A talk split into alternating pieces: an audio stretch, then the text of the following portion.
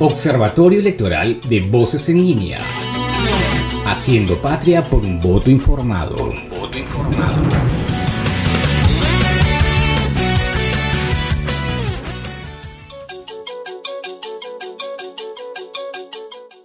¿Qué tal amigos? Bienvenidos a esta primera edición del noticiero Voces en Línea, edición 2021, que se transmite por Radio UPN, Radio Online de la Universidad Privada del Norte, y que en esta ocasión llega totalmente renovado, en una nueva etapa en la que la información electoral será la protagonista. Quien les saluda es Janet Pérez Osorio y me acompaña en la conducción David Torres. ¿Qué tal David? Muchas gracias Janet. Voces en línea, como ya es costumbre, se renueva. Ahora no solo haremos crónicas y reportajes, sino que daremos también los tips para que tengas un voto informado. Importante lo que acabas de resaltar, un voto informado, porque el trabajo de quienes hacen posible que Voces en línea siga al aire desde hace casi dos años ha sido siempre este esfuerzo, ¿no? Por informar y estar al servicio de nuestros oyentes. Y te cuento, David, que tal es nuestro compromiso que en esta ocasión, como lo hemos mencionado hace unos instantes, asumimos un rol educativo y de información en torno al proceso electoral con miras, ya cerquita por si acaso, a las elecciones del 11 de abril.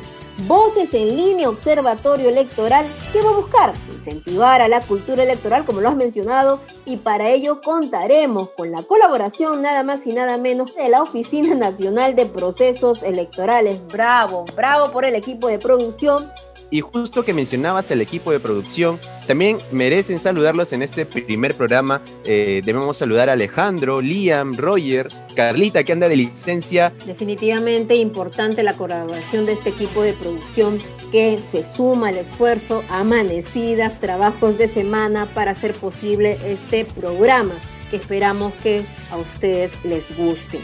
Yo te comentaba antes de, de mencionar el equipo de producción qué tal difícil el panorama electoral en el que nos encontramos, ¿no? Y sobre todo en un momento en el que pues ya vamos a cumplir un año desde que apareció esta pandemia, el COVID-19 a nuestras vidas. Mira, solo en el Perú la cifra asciende a más de 46 mil personas fallecidas. En realidad una cifra que verdaderamente duele, ¿no? Pero sin embargo, tampoco podemos dar, digamos, cerrar los ojos y dar la espalda a este escenario político que se resume, la verdad, desde una perspectiva muy personal, en una palabra, ¿no? Incertidumbre. ¿Por quién votar, David? Exactamente, Janet. Y esa es la pregunta que muchas personas se hacen sumado a que si estamos o no en una campaña electoral. Y pues sí, sí lo estamos, solo que me parece que ahora está un poco más dirigido hacia lo virtual porque ahora todos nos encontramos en casa. Y bueno, ¿por quién votar? Pues yo creo que desde mi punto de vista debemos votar por aquel que nos pueda convencer a través de proyectos que miren hacia el futuro, ¿no? Y que nos solucionen algunos temas en medio de este contexto por el que estamos atravesando. Así que hay que darle una revisada a la hoja de vida de los candidatos, pero sobre todo los planes de gobierno, señores, por favor, ¿no? Ahí tienen a estos organismos electorales como el Jurado Nacional de Elecciones, como la OMPE, que se suman a nuestro esfuerzo, que constantemente están dando a conocer eh, todo lo que tiene que ver con este proceso electoral, ¿no? Solamente necesitamos entrar a sus páginas eh, en línea y creo que eh, cinco minutos de nuestro tiempo, pues, no nos van a perjudicar, al contrario, nos van a educar. Y eso es lo que justamente también Voces en Línea está haciendo. Bueno, David, así iniciamos entonces Voces en Línea, Observatorio Electoral por Radio UPN, Conecta contigo. Y bueno, como no todos son malas noticias y queremos empezar de manera positiva, te cuento David que una de las noticias positivas en lo que va de estos días pues es el compromiso asumido por los partidos políticos con el tan esperado pacto ético electoral. Un pacto, ojo, que se viene dando desde el año 2005 por iniciativa del propio Jurado Nacional de Elecciones. Cuéntanos de qué se trata este pacto, David. Claro que sí, Janet. Y bueno, estando próximos a las elecciones, siguen todavía con la fecha del 11 de abril programadas, se firma o se habla hoy en día del pacto electoral que es un compromiso firmado por algunos partidos políticos que garantiza una campaña electoral basada en el respeto, la transparencia y otros valores que son necesarios hoy más que nunca debido a la situación de emergencia que atraviesa el país. Definitivamente, ¿no? Y es que en realidad existe esta impresión extendida de que nosotros vivimos una profunda crisis moral, ¿no? Que, que de alguna manera compromete eh, muchas de nuestras organizaciones políticas, ¿no? Esta situación que hace que haya una especie de desidia de parte de la ciudadanía. Es más, si vemos eh, las encuestas últimas que se vienen dando, pues observamos que son más, cada vez más la gente que pues eh, señala de que está más tentado a no participar en estas elecciones a través de su voto que participar porque sienten que ninguno de los candidatos que está aquí los representa. Cosa que tampoco desde aquí no podemos alentar, ¿no? Porque en realidad tenemos que tomar en cuenta que cada uno de estos votos importan y que necesitamos, necesitamos ser responsables con ese voto y con todo el sistema electoral y nuestra participación por eso es importante. Claro que sí, Janet. Además, es una realidad, como, como tú decías, que muchas personas no se interesan hoy en día en temas políticos precisamente porque se confunden con todo lo malo que hay y no les permite tener aún esa esperanza política de que cambiarán las cosas con un voto informado. ¿Y esto a qué se debe? Pues que hoy en día la campaña electoral está que se basa en que cada partido político eh, se limpia sacando a relucir errores de otros y es muy por el contrario de lo que deberían de hacer.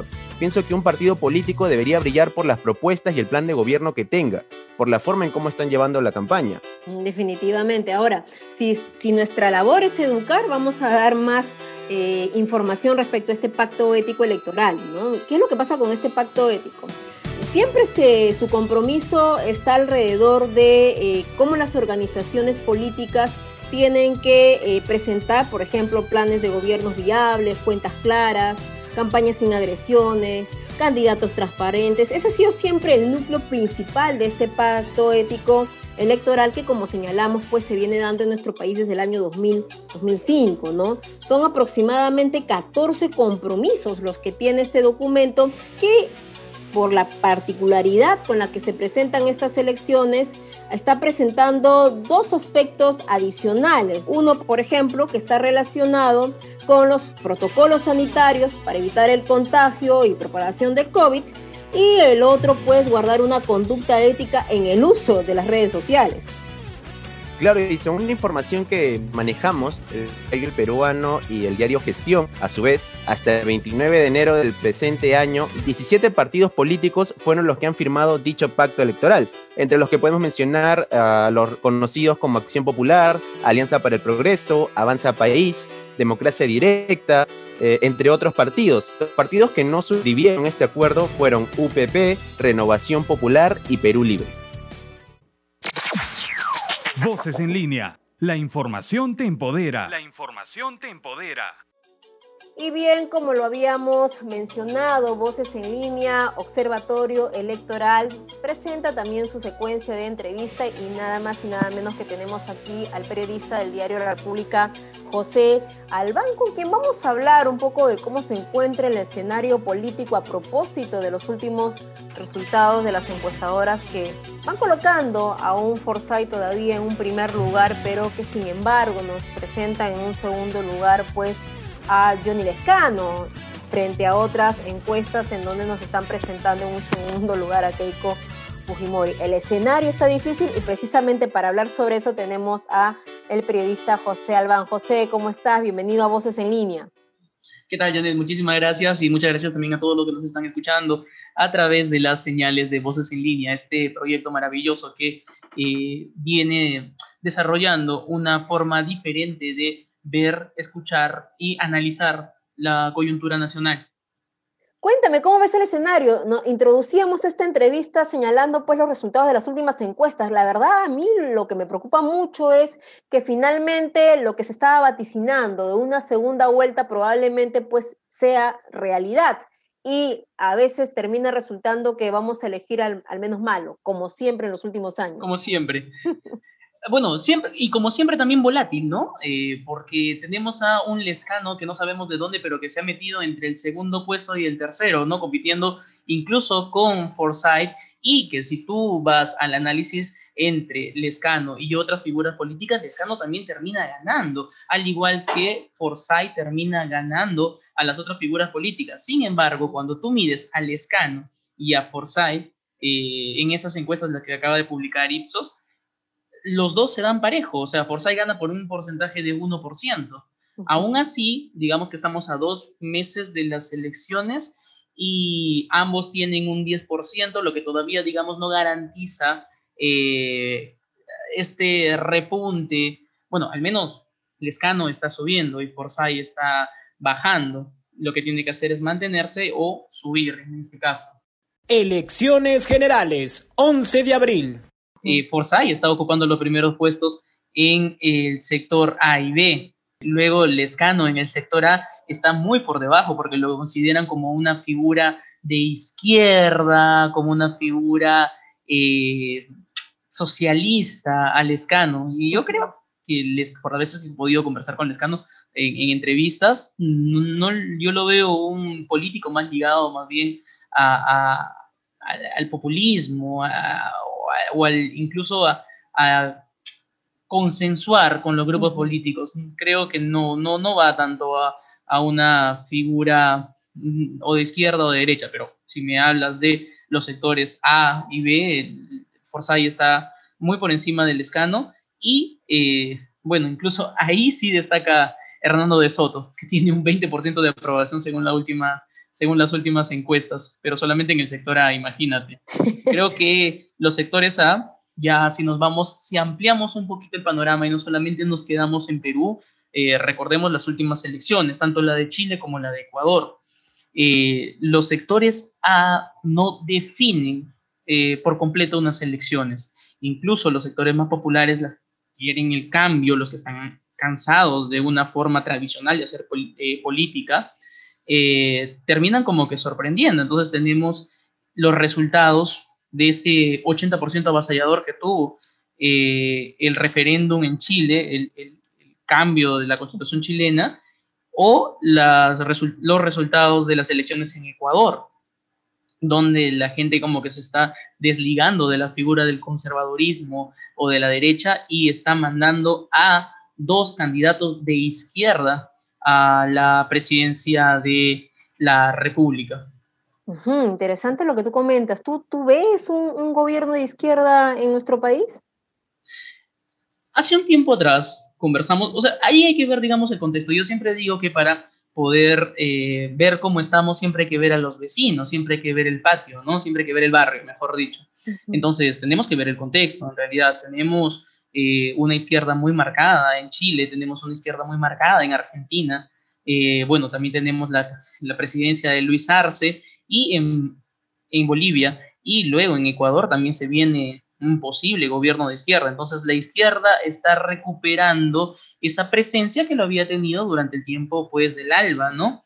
Eh, eso de repente influye en la política peruana, quizá, por eso tenemos a una Verónica Mendoza que está batallando un segundo lugar, eh, eh, porque representa pues un movimiento progresista, una nueva izquierda. Sin embargo, si nos vamos a los actores políticos, y en algún momento me ha tocado conversar con el representante del Grupo de Puebla, ellos reconocen que la izquierda muchas veces en las elecciones pasadas ha, dado, ha dejado ganar, digamos, a grupos de derecha porque básicamente la clase media es la que los ha golpeado, porque hay un grupo en el Perú muy, muy grande que no sabe ni de derechas ni de izquierdas. Lo que ellos quieren es progreso, quieren trabajo, más aún en un tiempo de pandemia en donde sus economías, principal interés de los seres humanos, se ha visto afectada. Entonces yo considero que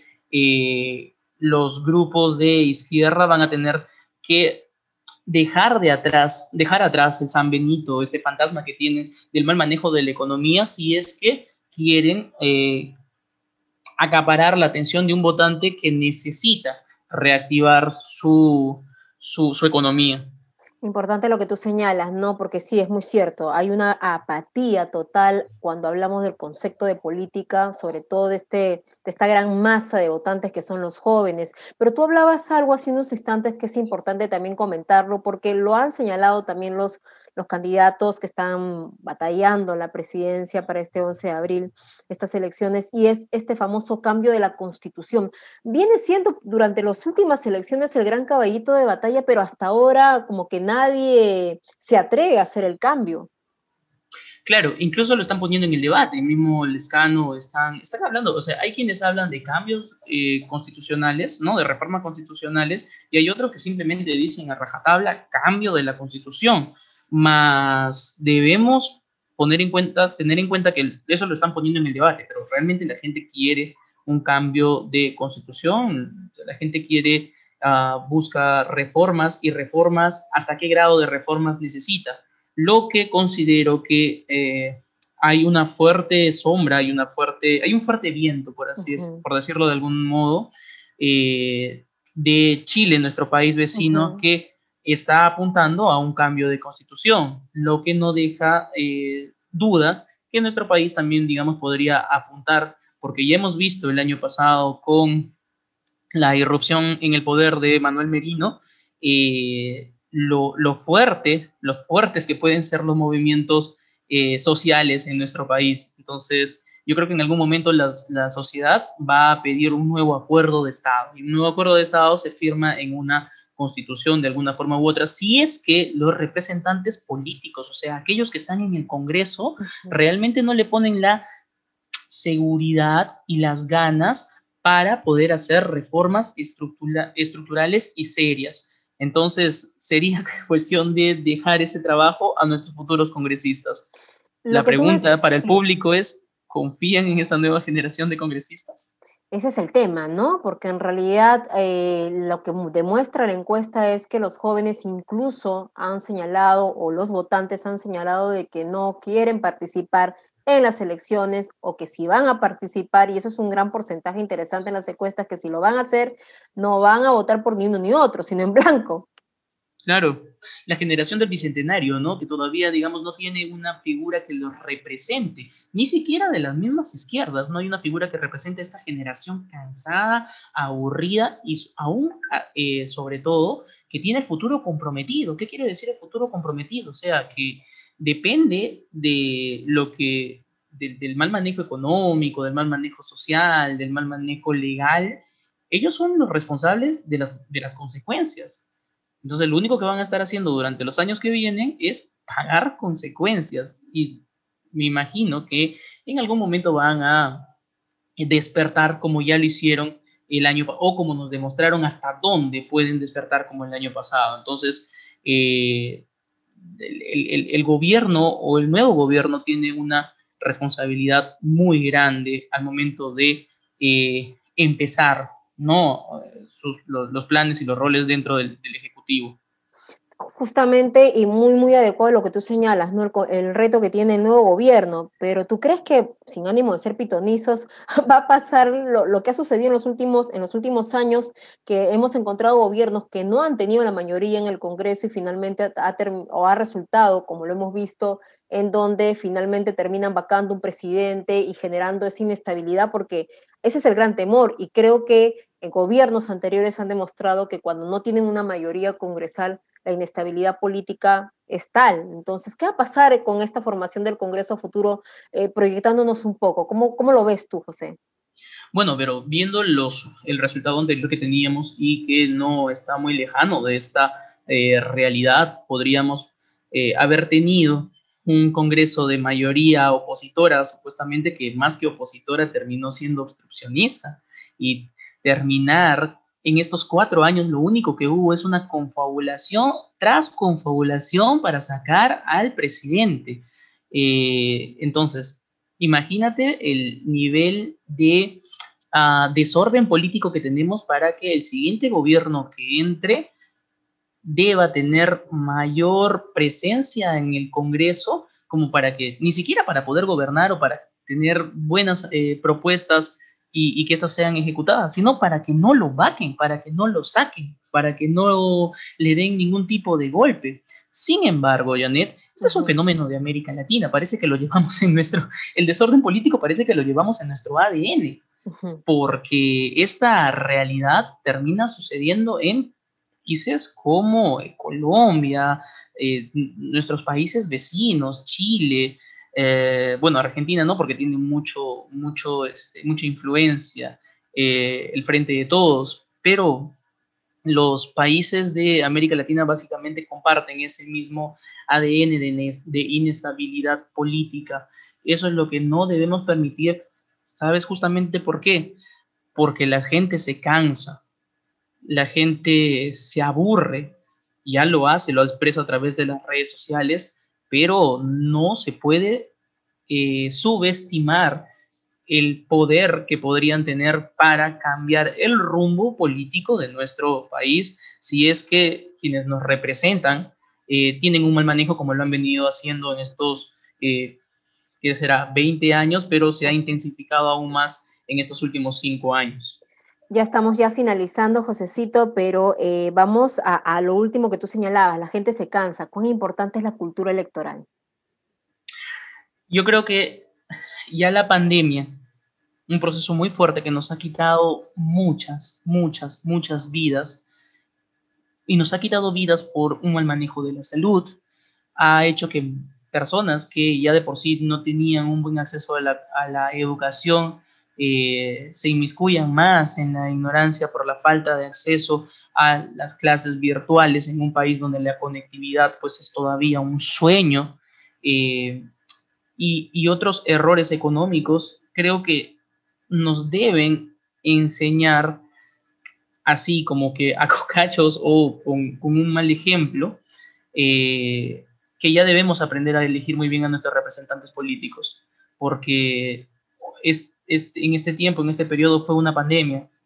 ¿Cuántas pandemias o cuántos momentos difíciles más vamos a esperar para que nos digan en la cara, en el rostro, que estamos haciendo mal las cosas? Y una de esas era elegir. Muchísimas gracias, de verdad, José. Eh, tú formas parte de la generación Bicentenario también y de verdad he sido testigo del trabajo que vienes haciendo también en el diario La República. Hemos estado con el periodista José Albán del diario La República con cosas muy importantes y puntuales que ha dicho, ¿no? Es decir, ser conscientes de saber por quién vamos a votar, hay una gran recomendación y una gran responsabilidad acá, revisar la hoja de vida, el plan de gobierno, porque insistimos en nuestras manos, y lo ha dicho José, está la responsabilidad de quien nos va a gobernar de acá a cinco años. Gracias, José, por, por estar presente en esta primera edición de Voces en Línea, Observatorio Electoral 2021. Muchísimas gracias, muchísimas gracias también a todos los que nos han estado escuchando. Elecciones Generales, 11 de abril. Y continuando con nuestro espacio de información sobre el proceso electoral, en esta ocasión contamos con la colaboración de la Oficina Nacional de Procesos Electorales, a quien agradecemos por su apoyo a Voces en Línea. Cultura Electoral OMPE. Para realizar las elecciones en un contexto de pandemia, la OMPE aprobó, de la mano con el Ministerio de Salud, siete protocolos de seguridad y prevención contra el COVID-19, a fin de garantizar el derecho constitucional de sufragio y la salud de cada uno de los actores electorales durante todo el proceso electoral. El jefe de la OMPE, Piero Corbeto, nos detalla los protocolos que son fundamentales. Uno de ellos es el del elector.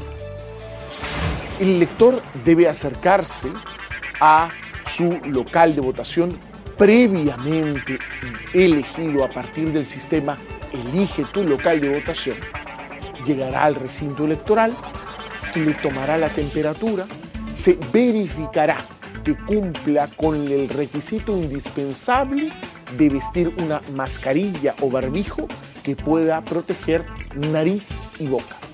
Debe guardar el distanciamiento social, debe llegar con su propio lapicero y va a ser conducido por el personal de la OMPI para poder ir a sufragar con todas las garantías que puedan permitir garantizar su salud en el local de votación y durante el tiempo que se acerque a las mesas de sufragio. Después de llegar al local de votación e identificar su mesa de sufragio, ¿cuáles son los pasos que debe seguir el elector? El elector debe identificarse ante los miembros de mesa, debe sacar de su bolsillo su documento nacional de identidad, presentarlo de tal manera que el miembro de mesa pueda garantizar que quien porte el documento es quien se encuentra plenamente identificado y que forma parte del padrón electoral de dicha mesa de sufragio. Cultura electoral OMPE. Muy buena la información que nos ha brindado la OMPE, al igual que todo lo que hemos abordado en el programa. Eh, y bueno, ya estamos en la parte final del programa y recalcar que nuestra misión es aportar a que tú realices un voto de manera informada y la decisión al final la tomas tú. Mi nombre es David Torres y fue un gusto estar acompañado en la conducción de Janet. Muchísimas gracias David. Definitivamente creo que caminante se hace camino al andar y es importantísimo tomar en cuenta lo que hemos dicho desde el inicio, voto informado.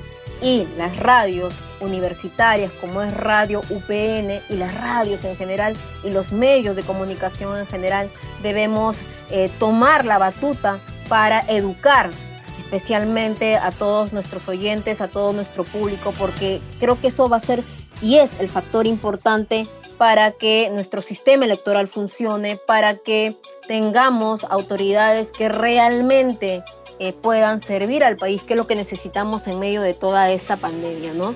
Sabemos muy bien que los políticos representan a la sociedad y tienen que aprender a cumplir sus compromisos y por eso era importante que nosotros iniciemos esta primera edición de Voces en línea informando sobre este pacto ético electoral, porque precisamente de eso se trata, de cumplir los eh, compromisos, de ser éticos en lo que nosotros eh, hablamos, señalamos y en lo que nos comprometemos. Y ahí está nuestra verdadera labor como radios universitarias.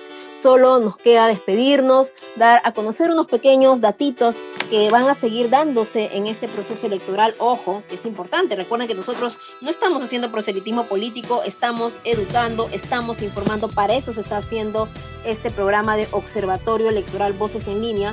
Ojo que el 12 de marzo de este año es la fecha límite para exclusión de candidatos por declaración jurada de hoja de vida y también tenemos el 10, de abril, un, día antes de las elecciones, la fecha límite de exclusión por situación jurídica de candidatos. Así estamos, señores.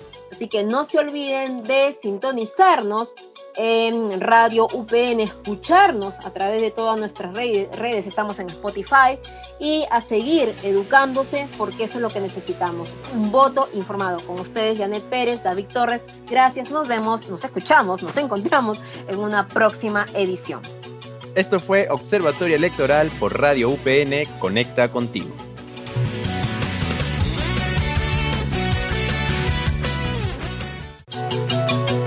Observatorio Electoral de Voces en Línea. Haciendo patria por un voto informado.